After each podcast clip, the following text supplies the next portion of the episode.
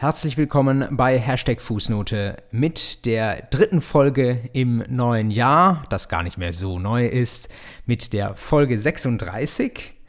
Mein Name ist Martin Fries und mal wieder habe ich Ihnen eine Reihe von Themen mitgebracht, die ich so spannend finde, dass ich Ihnen davon unbedingt berichten muss. Wieder mal spannt sich unser Bogen von der aktuellen Rechtspolitik über das, was ich in Zeitschriften gefunden habe, bis hin zur Rechtsprechung.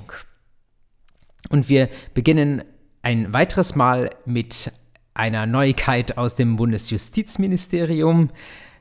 Darüber hatten wir ja in den letzten Folgen schon gesprochen, dass dieses Ministerium im Moment außergewöhnlich aktiv ist, im äh, Ende des letzten Jahres eine Reihe von Referentenentwürfen rausgeballert hat und jetzt im Januar kommen gleich die sogenannten Regierungsentwürfe hinterher. Das geht dort in einer atemberaubenden Geschwindigkeit. Nicht jeder findet das gut. Die ersten Verbände haben sich schon darüber beschwert, dass die Stellungnahmefristen, wo auch ja, externe Stimmen, insbesondere Interessenverbände, sich mal äußern können zu dem, was aus dem, auf dem Tisch liegt, ähm, dass diese ein bisschen eng gewählt sind, jetzt nur ein paar Wochen, in denen Stellung genommen werden kann, wo man dann vielleicht auch nicht so sorgfältig und gründlich hineinschauen kann in die Gesetzesentwürfe. Aber so ist es mal, in Corona-Zeiten läuft einiges etwas anders als sonst und deswegen jetzt schon direkt der zweite Satz der Gesetzesentwürfe. Und wenn man dann mal einen einen Regierungsentwurf auf dem Tisch hat, dann ist es eigentlich gar nicht unwahrscheinlich, dass wirklich 90 Prozent dann auch nachher davon im Bundesgesetzblatt steht. Was ist der Entwurf, den ich Ihnen diesmal mitgebracht habe? Es geht um das Personengesellschaftsrecht. Das Gesellschaftsrecht, das Personengesellschaftsrecht, das steht ja im BGB drin und ist damit schon aus dieser Warte Kernexamensstoff, Paragraphen 705 BGB, das Recht der Gesellschaft bürgerlichen Rechts. Und zugleich diejenigen, die in meiner Online-Vorlesung Schuldrecht BT waren, die kennen das schon. Zugleich sind die 750, äh, 705 folgende BGB eigentlich nur so eine Art Türöffner in das Gesellschaftsrecht hinein. Wenn Sie das an der Uni studieren, dann haben Sie in der Regel ich meine, in meiner Vorlesung habe ich das mal vielleicht für eine halbe Stunde erwähnt, aber das ist eigentlich nur wenig mit im Vergleich zu dem großen Gesellschaftsrecht, das man eigentlich nochmal in einer separaten Vorlesung ganz gesondert studiert und wo es dann nicht bei der GBR stehen bleibt, sondern auch ins HGB reingeht, ins GmbH-Gesetz reingeht, ins Aktiengesetz und so weiter und so fort. Da gibt es neben der GBR eine Vielzahl von Gesellschaftsformen zu studieren ähm, und äh, wer sich vielleicht auf eine spätere anwaltliche Tätigkeit vorbereitet, der ist natürlich auch gut beraten, möglichst alle dieser Gesellschaftsformen zu kennen. Da sind sogar einige dazugekommen in den letzten Jahren. Ähm, ich erinnere nur an die Partnerschaftsgesellschaft mit beständiger Berufshaftung, die besonders für Anwaltssozietäten interessant ist. Dann gibt es da noch den Wettbewerb mit ausländischen Gesellschaftsformen. Das ist all etwas, alles etwas, was äh, nur die Gesellschaftsrechtlerinnen und Gesellschaftsrechtler so richtig gut können, ist gar nicht meine Spezialisierung. Ich bleibe in der Regel stehen beim BGB, aber genau das ist der Teil ähm, des Gesellschaftsrechts, der sich jetzt auch was ändert. MOPEC heißt das neue Gesetz, also Modernisierung des Personengesellschaftsrechts. Und es geht ein bisschen übers BGB raus, aber das Zentrale findet im BGB statt. Will sagen, die Paragraphen 705 folgende BGB, die werden von Grund auf neu gefasst. Und das passiert deswegen, weil es schon ganz lange Überlegungen gab, auch viele wissenschaftliche Arbeiten gab, die gesagt haben, die GBR, wie sie seinerzeit in das BGB Eingang gefunden hat, das ist schön und gut, aber das passt einfach nicht mehr in unsere Zeit. Das kennen Sie vielleicht, wenn Sie sich damit schon mal beschäftigt haben, aus der ähm, großen und gerne heiß diskutierten Frage mit der Rechtsfähigkeit der GBR. Das ist so eigentlich im Gesetz nicht vorgesehen. Irgendwann aber hat die Rechtsprechung äh, mal gesagt, also eine Nichtrechtsfähigkeit der GBR, das hilft uns irgendwie nicht so viel. Wir müssen sie zumindest teilrechtsfähig machen. Und dann hat man das zunächst einmal einfach in der Rechtsprechung entwickelt und hat später solche Paragraphen wie etwa den 899a BGB geschaffen, wo eine GBR dann auch Aufnahme ins Grundbuch finden kann. Aber auch mit dieser Teilrechtsfähigkeit waren die kritischen Stimmen in den letzten Jahren nicht so ganz glücklich. Und ähm, das ist so etwa ein Fall, der Ihnen jetzt zeigt, da hat man schon längere Zeit Reformbedarf gesehen. Jetzt geht der Gesetzgeber ran und fasst das Ganze neu. Ich verlinke Ihnen den Regierungsentwurf, den es jetzt gab, und kann das äh, gar nicht erschöpfend Ihnen hier darstellen, aber ich will mal so einige kleine Punkte anrühren, die im Recht der neuen GBR etwas anders sind als in der Vergangenheit, wo Sie dann vielleicht ab Anfang 2022 drüber stolpern würden und wo Sie natürlich durch stetes Hören von Hashtag Fußnote dann gut vorbereitet drauf sind und dann nicht mehr stutzen, sondern vielleicht sogar schon mal einen Blick ins neue Gesetz reingeworfen haben. Der erste Punkt ist tatsächlich derjenige mit der Rechtsfähigkeit. In Zukunft, wenn diese Pläne gesetzt werden, diesen Vorbehalt muss man immer noch so dazu sagen, in Zukunft wird es so sein, dass man diese Teilrechtsfähigkeit nicht mehr irgendwie aus einer Rechtsprechung ableiten oder wissen muss, sondern sie wird sich direkt aus dem Gesetz ergeben. Wenn Sie vielleicht sogar den Regierungsentwurf sich mal näher anschauen, dann sehen Sie das unter anderem in den Paragraphen 705 Absatz 2 und 740 Absatz 1 des neuen BGB. Man spricht auch vom BGB-E, also dem Entwurf für eine Neufassung des BGB. Wie soll das dann aussehen? Der Gesetzgeber hat sich überlegt, klar, es gibt die, nennen wir sie mal, kleinen GBRs, wo man das mit der Rechtsfähigkeit vielleicht gar nicht so braucht. Aber es gibt auch GBRs, die da am Markt in ganz erheblichem Umfang tätig sind und trotzdem noch keine OHGs sind, weil sie die entsprechende Schwelle, die das HGB da vorsieht für eine entsprechende Buchführung und so weiter, weil sie die noch nicht überschreiten. Und für diese GBRs sagt künftig der Gesetzgeber, wir schaffen eine Option für eine Rechtsfähigkeit und eng damit verbunden ist dann auch die sogenannte Vermögensfähigkeit der GBR. Sie kann selbst Rechte und Pflichten ein, also Rechte innehaben, sie kann Pflichten eingehen und sie kann eigenes Vermögen bilden. Das ist optional und ebenso optional ist es, dass man künftig seine GBR eintragen lässt in einem neu zu schaffenden Register. Das nennt sich dann das Gesellschaftsregister. Sie kennen ja bisher das Handelsregister, da sind Sie zum Beispiel eingetragen, wenn Sie ähm, eine OHG haben oder eine GmbH haben. Daneben tritt jetzt ein neues Register, das Gesellschaftsregister, insofern etwas missverständlich, ähm, weil es sich zunächst einmal nur auf GBRs bezieht, aber ähm, Sie sollten wissen, dass es ab jetzt diesen Begriff gibt. Und eine GBR, die dann in dieses Gesellschaftsregister eingetragen ist, die heißt dann nicht mehr GBR, sondern sie heißt EGBR eingetragene GBR. Sie muss sogar diesen Zusatz führen. Das ist jetzt dann ein Durcheinander von großen und kleinen Buchstaben. Das äh, vorausgehende E ist klein und dann kommt äh, groß, klein, groß, so wie das bei der GBR heute auch schon so ist. Also das ist kein Schreibfehler, wenn Sie das in Zukunft mal sehen, sondern die wird es dann vermutlich, wenn das so durchgeht, tatsächlich geben. Grundsätzlich eine Option, wenn allerdings die GBR so weit wirtschaftlich tätig wird, dass sie selbst auch, wie man sagt, registrierungsfähige Rechte innehaben möchte. Was sind registrierungsfähige Rechte? Das einfachste können Sie sich vorstellen, Grundeigentum. Das bedarf natürlich einer ähm, Eintragung im Grundbuch. So viel Sachenrecht wissen Sie schon. Ähm, wenn Sie mehr wissen wollen, kleiner Werbeexkurs an der Stelle, besuchen Sie unbedingt ab dem nächsten ähm, Montag meine Online-Vorlesung Sachenrecht. Vielleicht mache ich dazu am Ende aber auch nochmal einen Hinweis. Ähm, also ein registrierungsfähiges Recht wäre das Grundeigentum. Und für eine GBR, die Grundeigentum haben möchte, sagt der Gesetzgeber oder möchte er zukünftig sagen, die muss dann tatsächlich registriert werden. Also Grundeigentum erwerben kann nur eine, Registrierungs-, eine registrierte GBR, eine E-GBR. Das hat den Vorteil, wenn wir heute eine alte GBR haben und sich da Änderungen im Gesellschafterbestand ergeben, jemand irgendwie neu eintritt oder jemand aus der GBR ausscheidet, dann muss das im Grundbuch nachvollzogen werden.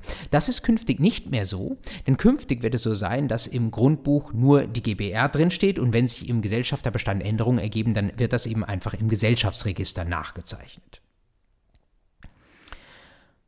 Randbemerkung, wenn ich nicht gezwungen bin vom Gesetzgeber, meine GBR eintragen zu lassen, ich mache es aber trotzdem, dann komme ich so einfach nicht aus dem Gesellschaftsregister wieder raus.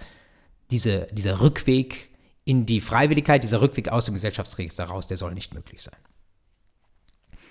Was gibt es noch? Im neuen Recht der GBR, wie es gerade vorgesehen ist, auch schon heute gibt es eine persönliche Haftung der Gesellschafter. Das ist ja gerade eines der Kennzeichen der GBR, dass diejenigen, die damit drin sind, auch mit ihrem Privatvermögen haften. Das steht allerdings heute noch nicht so klar im Gesetz drin. In der Zukunft soll es klar drinstehen im neuen Paragraphen 721 BGB. Interessant ähm, wie es aussieht, wenn es der äh, GBR von ihrem Personenbestand her, wenn da einer nicht mehr mitmachen möchte oder nicht mehr mitmachen kann.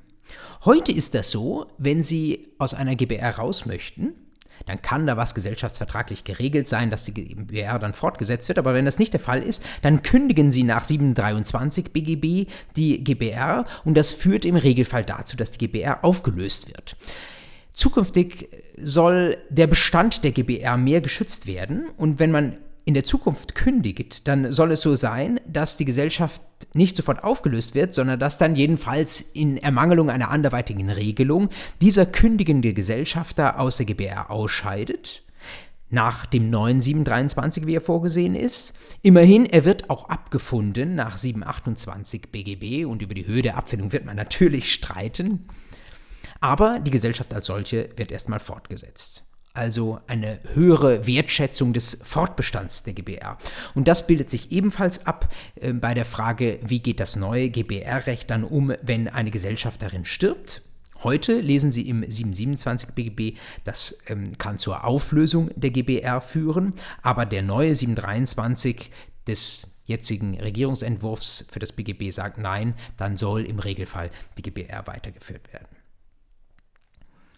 Es gibt viele, viele andere interessante Regeln, die gerade diejenigen von Ihnen, die Gesellschaftsrecht studiert haben, dort vielleicht sogar einen Schwerpunkt ähm, gesetzt haben, wissen müssen. Ich habe auch schon mal die Anfrage bekommen, ob ich nicht da auf YouTube nochmal vertiefende Videos machen kann. Und ich musste dann antworten, ich ähm, habe so vieles noch vor, was ich auf YouTube machen möchte, aber da soll der Schuster Fries mal bei seinen Leisten bleiben. Diese Leisten heißen BGB, ZPO und juristische Methodik.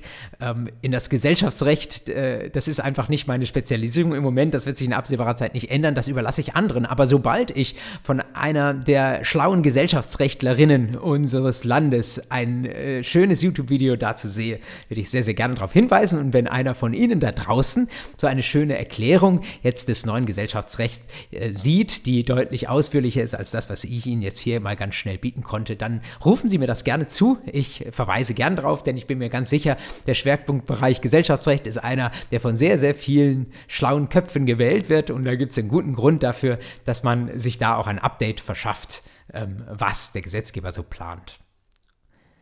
Sollte es diese weiteren Erläuterungen in absehbarer Zeit nicht geben, ist es aber vielleicht auch nicht das Allerschlimmste, wenn Sie tatsächlich einmal einen Blick ins Original reinwerfen. Sie als angehende Juristinnen und Juristen sollen ja mit dem Gesetz arbeiten und es schadet vielleicht auch nicht, sich vor der Prüfung mal einen Regierungsentwurf angeschaut zu haben und mal zu sehen, wie ist das begründet, wie sieht das aus. Sie müssen ja vielleicht nicht die Begründung bis zur allerletzten Seite lesen, aber da steckt viel Grips drin von Seiten des Justizministeriums ähm, und da mal einen Blick drauf zu werfen, gerade wenn Sie in dem Schwerpunktbereich unterwegs sind, ist, glaube ich, gar keine schlechte Idee.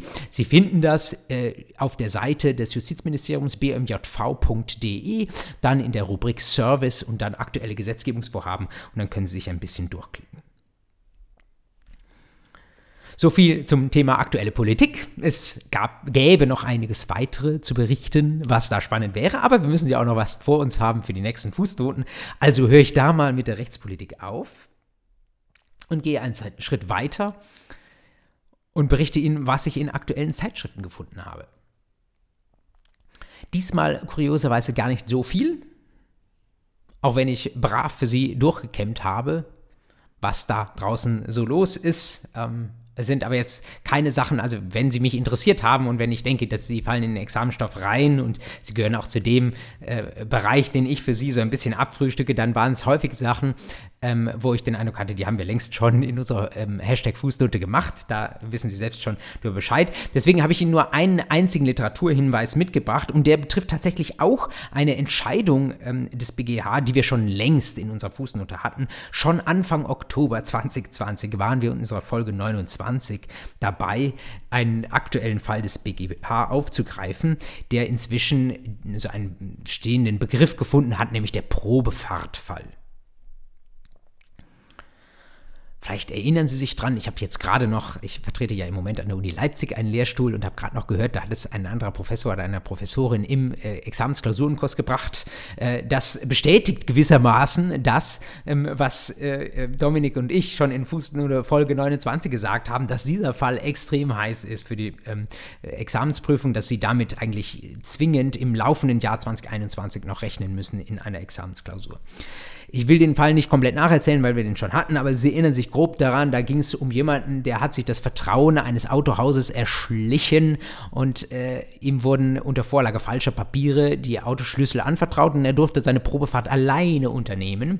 Und das hat er ausgenutzt und hat sich ähm, aber mal weit entfernt und ist nie wiedergekommen und hat irgendwann ganz einer anderen Stadt das Auto an ein gutgläubiges Ehepaar verkauft. Und es ging da im Wesentlichen um die Frage, ähm, wer ist äh, hier Besitzer? War das äh, derjenige, der die Probefahrt gemacht hat und das Auto nachher geklaut hat? Hat er das nur unterschlagen oder hat er es gestohlen? War er Besitzdiener? War er äh, unmittelbarer Besitz, Besitzer in einem Besitzmittlungsverhältnis oder war er Alleinbesitzer? Das alles kann man diskutieren diskutieren. Und die zweite Frage, die der BGH relativ schnell beantwortet hat, ob das erwerbende Ehepaar gutgläubig war.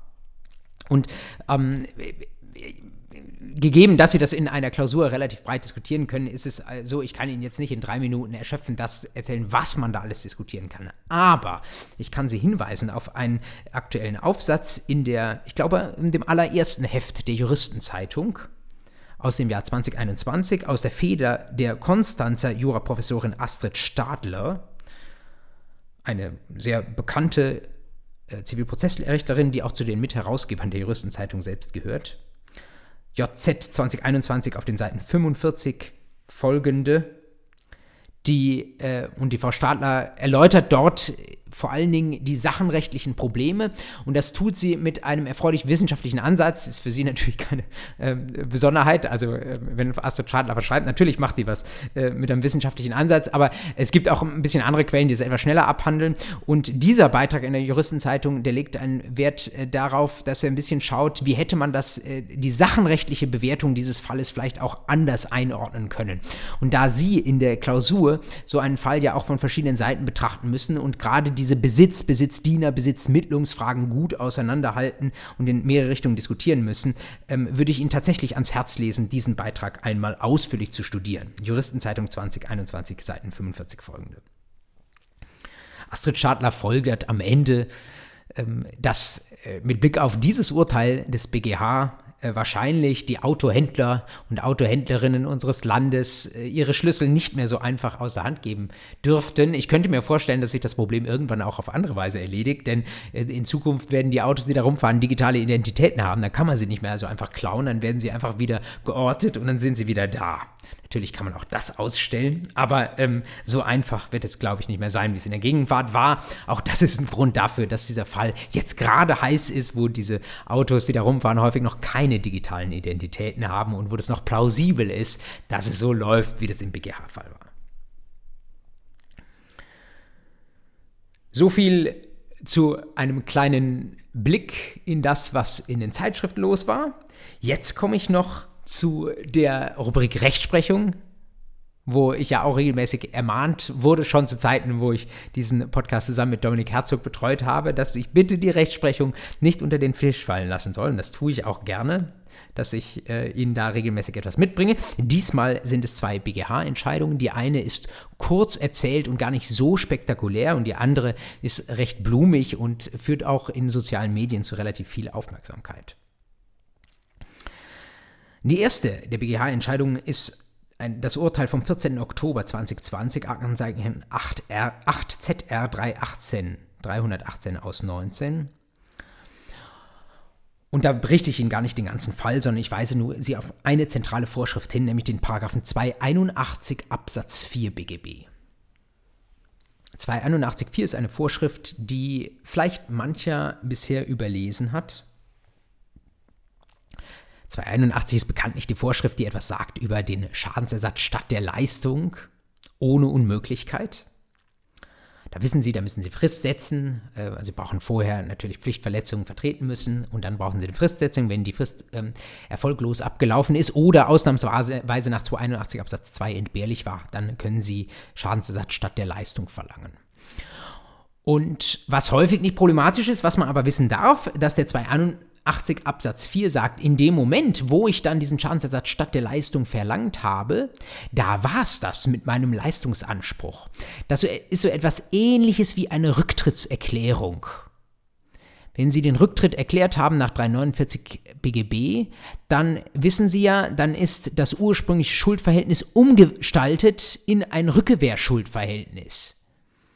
Und so ähnlich ist das beim Schadensersatz statt der Leistung. In dem Moment, wo Sie den Schadensersatz statt der Leistung verlangt haben, in diesem Moment war es das mit den ursprünglichen Leistungsansprüchen und der leistungsursprüngliche Leistungsanspruch hat sich jetzt in einen Schadensersatzanspruch gewandelt, der an diese Stelle des Leistungsanspruchs tritt. Das sagt ja schon der Begriff Schadensersatz statt der Leistung, anstelle der Leistung, tritt an die Stelle des Leistungsanspruchs.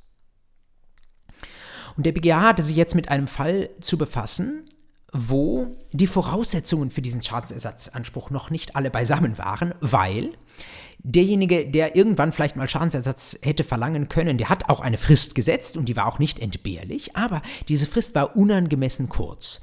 Und dann kennen Sie aus dem Verbrauchsgüterkaufrecht, da gibt es dann die Diskussion, ob die Setzung einer zu kurzen Frist eine angemessene Frist zumindest in eine gedachte angemessene Frist in Gang setzt. Das hat der BGH auch hier bejaht. Aber selbst diese gedachte angemessene Frist, die war im Fall noch nicht abgelaufen und trotzdem hatte ähm, derjenige, der Schadensersatz verlangt hat, seinen Schadensersatzverlangen nach 281 Absatz 4 schon erklärt. Also der Versuch, den Leistungsanspruch zu einem Schadensersatzanspruch zu machen, aber die Voraussetzungen für die Erklärung des des, dieses Umgestaltungsverlangens, die waren noch nicht da. Und da hat der BGH gesagt, nein, das geht nicht. Wenn die Voraussetzungen noch nicht vorliegen, dann funktioniert auch das Schadensersatzverlangen nicht und dann kann es auch keine Rechtsfolgen nach sich ziehen. Das bedeutet, Frist noch nicht abgewartet, dann braucht es ein erneutes Verlangen auf Schadensersatz nach Ablauf der Frist. Sonst haben wir nicht diese Umgestaltung in einen Schadensersatzanspruch. Dann sind wir vorläufig bei den ursprünglichen Leistungspflichten. Das führte im konkreten Fall dazu, dass denn die andere Seite noch den Rücktritt erklären konnte mit bestimmten abweichenden Rechtsfolgen, die ich hier nicht vertiefen möchte. Mir ist es an der Stelle nur wichtig, Sie darauf hinzuweisen, dass es diesen 281 Absatz 4 gibt und dass der, wie Sie es, wenn Sie das Problem erahnt hätten, in diesem Fall wahrscheinlich auch intuitiv richtig gemacht hätten, dass Sie natürlich diese Karte Schadensersatz mit den entsprechenden Rechtsfolgen erst dann ziehen können, wenn die Voraussetzungen vorliegen. Und zu den Voraussetzungen gehört nicht das in Laufsetzen einer Frist, sondern dann bitte auch wirklich der erfolglose Ablauf einer Frist. Die zweite Entscheidung, die ich Ihnen mitgebracht habe, ist eine, die eher in einer zivilprozessualen Zusatzfrage mal drankommen könnte, aber diese Entscheidung sorgt für einige Aufmerksamkeit. Schon der Fall, ähm, den haben wir, glaube ich, mal kurz sogar in der Fußnote äh, mal erwähnt, weil er irgendwie so aufsehenderregend ist. Und jetzt ist das Ganze zum BGH-Fall geworden mit einer zivilprozessualen Frage, äh, wo es um das Thema Be äh, Befangenheit ging. Die Entscheidung des BGH rührt vom 9. Dezember 2020, Aktenzeichen 6ZR 13620. Welche Konstellation lag diesem äh, wunderschönen Fall zugrunde? Es ging dort um die Befangenheit sämtlicher Richter eines BGH-Senats. Eine Streitpartei hatte sämtliche Richter wegen Befangenheit abgelehnt, wegen einer Sache, die der Vorsitzende Richter dieses Senats, so jedenfalls der Vorwurf, falsch gemacht habe. Was hat dieser Richter gemacht? Es ging um einen Abgasskandalfall und Sie wissen, dass es die Zahl dieser Abgasskandalfälle in den Gerichten dieser Republik und einschließlich bei eben jenem Senat des BGH jetzt nicht äh, unter ferner Liefen ähm, zu zählen waren, sondern dass da wirklich in erheblicher Zahl solche Dieselfälle landeten. Und natürlich waren die Richterinnen und Richter reichlich genervt davon. Das kann man sich, glaube ich, ganz gut vorstellen, dass da eine Aktenflut war. Es wird in diesem Fall sogar berichtet, schon im April war das, glaube ich, auf dem, in diesem Senat äh, das 1,5-fache dessen, was in anderen Senaten im Schnitt während des ganzen Jahres angefallen war. In dieser Situation ist der Vorsitzende des, ich nenne ihn mal diesen Senats des BGH, ist er hingegangen und hat an den Präsidenten des OLG Dresden eine Nachricht verfasst, die man inzwischen auch im O-Ton nachlesen kann, die damals natürlich nicht veröffentlicht wurde. Und da stand so sinngemäß drin, ähm, lieber OLG-Präsident, wir bekommen von euch sehr, sehr viele Fälle, sehr, sehr viele Dieselfälle, aber wir sind schon völlig zu mit Dieselfällen. Und diese Dieselfälle, die sind ja irgendwie gleichen doch ein Ei dem anderen und wir müssen jetzt mal ein bisschen Zeit haben, um unsere Grundsatzentscheidungen zu fällen. Und wenn die Grundsatzentscheidungen da sind, dann äh, braucht es auch vielleicht gar nicht mehr so viele Fälle, die in die letzte Instanz gehen, sondern dann könnt ihr das für euch irgendwie abarbeiten. Jetzt wissen wir aber beim BGH, ein paar Monate brauchen wir noch bis zu diesen Grundsatzentscheidungen. Deswegen, liebe OL, liebes OLG, stell doch bitte mal ein paar deiner Entscheidungen ähm, so ein bisschen zurück, schiebt die Fälle ein bisschen hinaus. Ähm, wenn ihr ein paar Monate wartet, habt ihr vielleicht schon die Klärung, die erforderlich ist vom BGH. Dann braucht ihr uns, den BGH, nicht mehr weiter zu bemühen und das Ganze kann irgendwie so ein bisschen ökonomischer abgewickelt werden, als wenn alles sch schnell zum BGH hocheskaliert wird. Der BGH, der arme BGH, ertrinkt in diesen Fällen. Konkret dieser sechste Senat ertrinkt in den Fällen. Der Präsident des OLG Dresden hat gesagt, okay, ja, wie mir geheißen, so tue ich und hat seinerseits die Richter des OLG Dresden gebeten darum, dass sie ihre Dieselfälle bitte doch mal prüfen sollen, ob sie die nicht vielleicht mit derselben Begründung zurückstellen können. Ein bisschen, bis der BGH seine paar Grundsatzentscheidungen getroffen hat. Und das wiederum haben Richter verschiedener Instanzen als eine ziemliche Einmischung in ihre richterliche Unabhängigkeit verstanden. Nicht alle, aber einzelne. Und sie haben das äh, nach außen getragen und Außenstehende haben davon Wind bekommen und auch äh, Parteien und ihre Prozessvertreter haben in Dieselverfahren bei diesen und anderen Gerichten davon ähm, Wind bekommen und haben begonnen vorzutragen, ja, diese Senate können doch bitte nicht mehr über unsere Dieselfälle entscheiden. Wenn die nichts anderes zu tun wissen, als sie mit Händen und Füßen gegen diese Fälle zu wehren, dann heißt das doch, diese Fälle sind ihnen unlieb, sie mögen uns, die Kläger, nicht und sie sind schon gegen uns voreingenommen. Ja, was hat der BGH jetzt, und sie haben Befangenheitsanträge vor dem BGH gestellt gegen den gesamten Senat, der diese Lawine letztlich von oben ausgelöst hat. Was ist rausgekommen? Was denken Sie? Verwundert vielleicht nicht. Ähm, rausgekommen ist, nö, Befangenheit minus.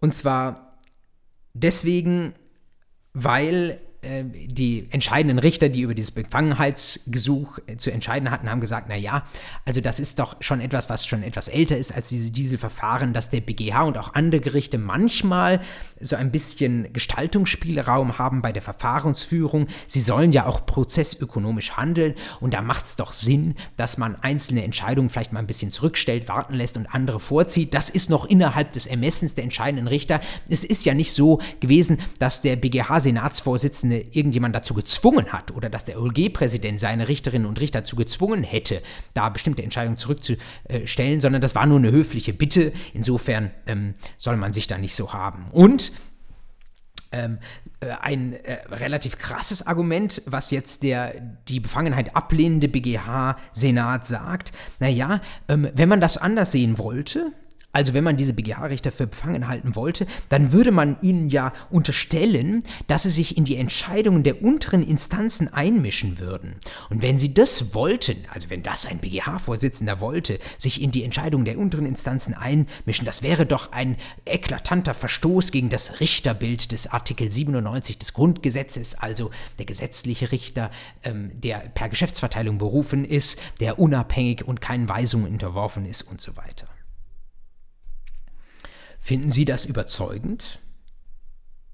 Ich finde auch, da gibt es eine Spannung, eine Spannung mit dem Bild einer unabhängigen Richterin nach Artikel 97 folgende des Grundgesetzes. Ich weiß aber nicht, ob man aus der Tatsache, dass es ein Verstoß gegen das Grundgesetz oder gegen das grundgesetzliche Richterbild, das wir auch im deutschen Richtergesetz finden, ob die Tatsache, dass es ein Verstoß wäre, so etwas zu tun, ob man daraus ableiten kann, dass dieser Verstoß nicht stattgefunden hat.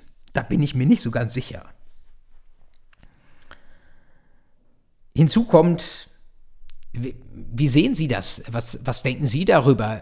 Würden Sie meinen, dass eine Richterin, ein Richter noch unbefangen entscheiden kann, wenn er vorher doch relativ klar gemacht hat, dass diese Fallexplosion an seinem Gericht ihm doch sehr, sehr unlieb ist? Richterinnen und Richter sollen unabhängig sein, sie sollen rein nach dem Gesetz urteilen und sie sollen nicht sich etwa von anderen Interessen wie zum Beispiel von der Arbeitsentlastung leiten lassen.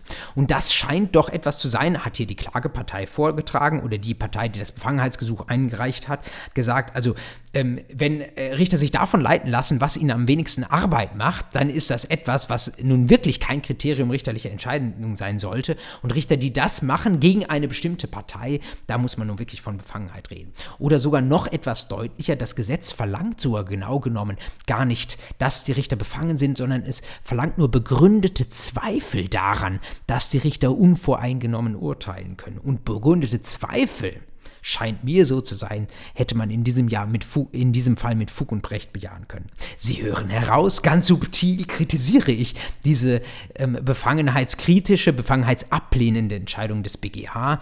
Ähm, da bin ich natürlich, äh, was heißt natürlich, da bin ich jetzt zufällig in guter Gesellschaft. Das ist auch nicht ein Gedanke, den ich zum ersten Mal ähm, äh, gefasst habe, sondern ich bete im Grunde genommen nur nach, was ich an anderer Z Stelle überzeugend ähm, gelesen habe.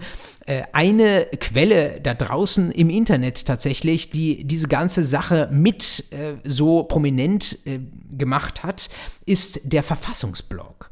Ich weiß nicht, ob Sie Verfassungsblog lesen. Verfassungsblog.de. Ich finde aber, Sie sollten das tun. Dass sie das tun sollen, ergibt sich fast schon darauf, dass sie jetzt hier von einem Zivilrechtler und Zivilprozessrechtler darauf hingewiesen werden. Wenn ich schon Verfassungsblog lese als Nicht-Ölrechtler, dann ist das für Sie, die Sie im Examen natürlich auch ölrechtlich unterwegs sein müssen, vielleicht erst recht eine gute Idee.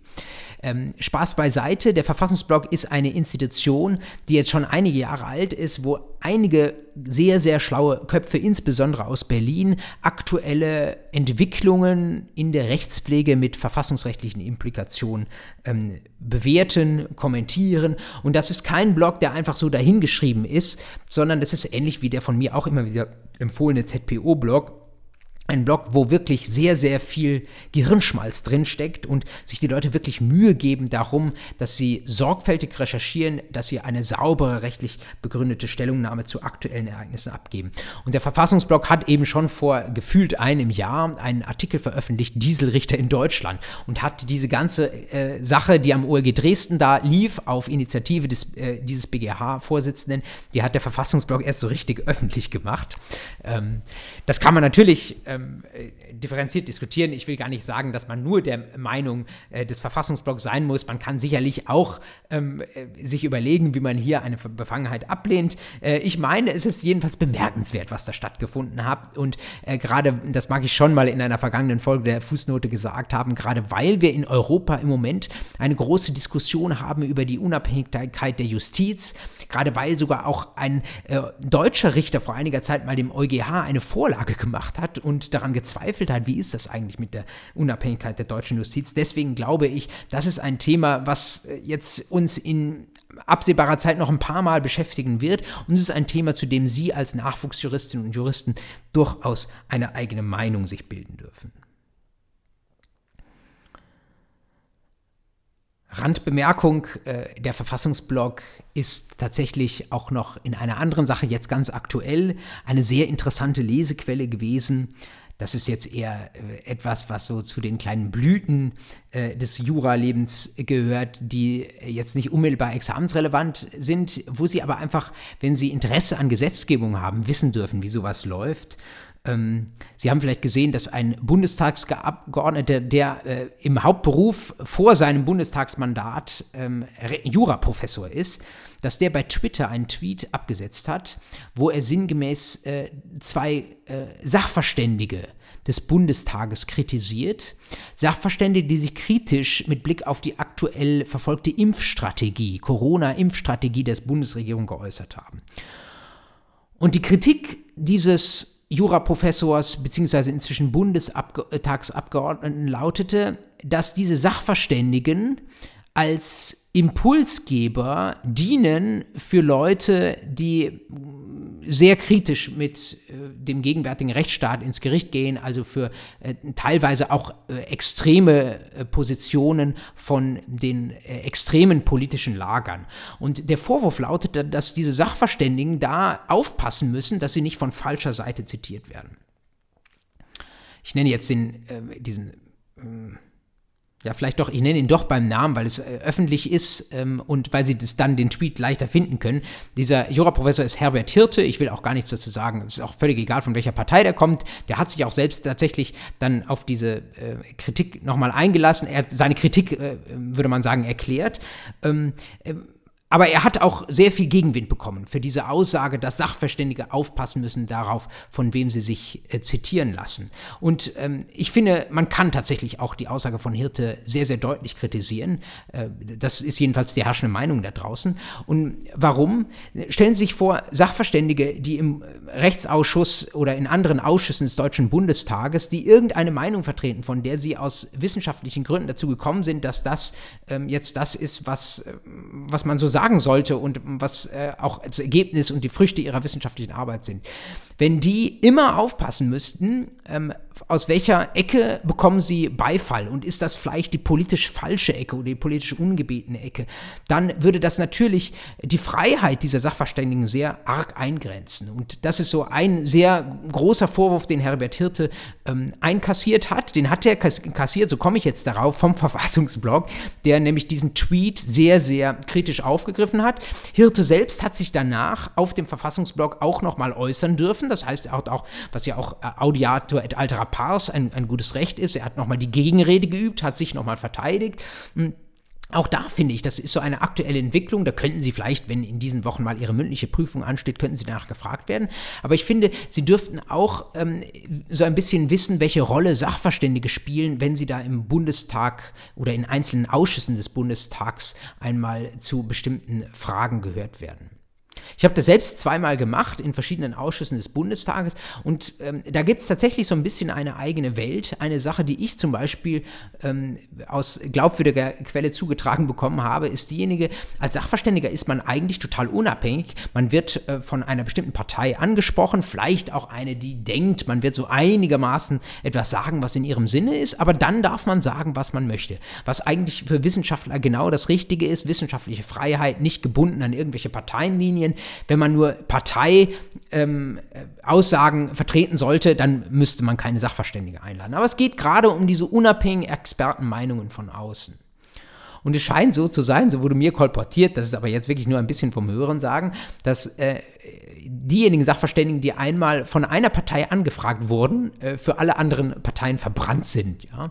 Das ist irgendwie so ein Comment, der da angeblich, sage ich mal vorsichtig, herrscht ähm, äh, dass man dann am Ende doch Sachverständiger einer Partei ist. Und ähm, äh, irgendwie äh, sind das, glaube ich, Entwicklungen, die man beobachten darf. Das ist eigentlich nicht so, wie es sein sollte. Und ähm, es ist ein bisschen schade drum. Äh, und äh, dieser Tweet äh, von Hirte ist, glaube ich, gerade deswegen äh, auch kritisiert worden, weil er ein weiterer Schritt wäre, die Sachverständigen in ihrer Freiheit äh, einzuengen. Und ähm, wenn es schon solche Expertenforen gibt, was ja extrem nützlich ist im Bundestag, dann wäre es doch wirklich sinnvoll, wenn man da ein absolut buntes Meinungsspektrum einholt und auch mal frei von irgendwelchen Parteibandagen ähm, auch mal sagen kann, wie einem der Schnabel gewachsen ist. Das ist natürlich auch die subjektive Sicht äh, äh von einer Person, die äh, gerne an der Hochschule unterwegs ist und gerne gerne wissenschaftliche Denk- und Meinungsfreiheit genießt. Ähm, aber beobachten Sie mal, ähm, wie sich das vielleicht weiterentwickelt, ob da vielleicht man in Zukunft auch noch die eine oder andere Sicherstellung ähm, die eine oder andere Maßnahme ergreift, um äh, Sachverständigen die Freiheit, die sie da genießen sollten, wieder zurückzugeben. Und wenn Sie mal die Gelegenheit haben sollten, in Berlin zu sein, und das sehen Sie ja auf den Seiten am Bundestag, äh, da findet gerade eine Sachverständigenanhörung statt, viele von denen sind öffentlich, dann melden Sie sich mal dazu an und nehmen daran teil. Das ist ein ganz, ganz interessanter Prozess, der da abläuft. Das ist nicht im Haupthaus, ähm, also dem alten Reichstag, sondern ist im Paul-Löbe-Haus daneben. Ähm, und da sind äh, so Sitzungen, die dauern ungefähr zwei Stunden. Und da geben die Sachverständigen Statements ab, werden von bestimmten Abgeordneten der Ausschuss, äh, in den Ausschüssen gefragt, was sie dazu meinen. Und ähm, irgendwie ist es auch ein Bestandteil unserer politischen Willensbildung. Man bekommt immer nur die großen Sitzungen im Bundestag mit und gar nicht diese kleinen Vorbereitungen. Aber eigentlich ist das, was in den Ausschüssen passiert, ja viel entscheidender dafür, was letztlich im Gesetz drinsteht. Deswegen ähm, auch da ein bisschen Werbung äh, dafür, dass sie sich, auch wenn es weit in den Bereich des öffentlichen Rechts reinlangt, dass sie sich da ähm, auch mal die Augen äh, öffnen dafür, was in Berlin so abgeht. Denn ich glaube, gelebte und lebendige Demokratie Bedeutet auch, dass gerade Sie als angehende Juristinnen und Juristen ähm, genau wissen, wie es von der ersten Idee eines Gesetzes bis dorthin kommt, dass sie im Bundesgesetzblatt steht und von Ihnen als Anwältin und Richterin dann am Ende des Tages auch angewendet wird salbungsvolle Worte, aber äh, Sie merken irgendwie diese aktuellen Themen, die reißen mich mit. Äh, ich bleibe, das, da mag ich mich wiederholen, bei diesen Themen sehr gerne äh, aktuell informiert äh, über Twitter und über LinkedIn, äh, wenn Sie da nicht angemeldet sind und Sie können sich auch für aktuelle äh, Ereignisse begeistern, dann machen Sie das mal. wenn Sie da so ein paar Leuten folgen, ähm, die in dem, gerade in der rechtspolitischen Berliner Gesellschaft gut vernetzt sind, dann werden Sie aktueller informiert als wahrscheinlich viele Tageszeitungen in das bieten können. Und ich finde, das ist eine große Chance, die mit den äh, sozialen Medien verbunden sind. Und da ähm, fände ich es, äh, glaube ich, ist es keine schlechte Idee für alle angehenden Juristinnen und Juristen, wenn sie auch davon rege Gebrauch machen. Ja, zum guten Schluss äh, lassen Sie mich noch die kurz angedeutete Werbung ein bisschen ausführen. Ähm, jetzt haben wir Ende Januar, Anfang Februar ähm, endet eigentlich Ihr Semester ähm, wenn sie nicht in Mannheim studieren. Ich glaube, an der Uni Mannheim, schöne Grüße an diejenigen, die von dort aus zuhören, beginnt Anfang Februar normalerweise jedenfalls sogar schon das Frühjahrs- und Sommersemester.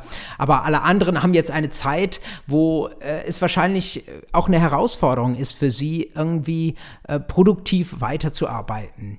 Was ich mitbekomme, ist, dass es mit den Praktika nicht so einfach ist in der Corona-Zeit. Wenn sie eins bekommen, dann bekommen sie ein Homeoffice-Praktikum und damit können sie vielleicht nicht ganz so viel anfangen. Und dann ist die Frage, was sie mit ihrer Zeit machen.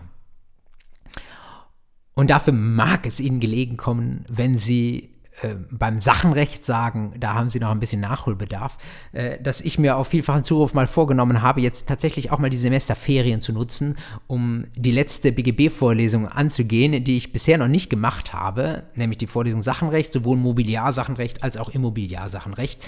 Und wie Sie mich kennen, ich mache das, äh, wenn das nicht an einer Uni aufgehängt ist, mache ich das auch mal komplett online. Das bedeutet, ähm, ab Anfang Februar finden Sie im Wochentakt Sachenrechtseinheiten auf meinem YouTube-Kanal unter youtube.com slash jurapodcast.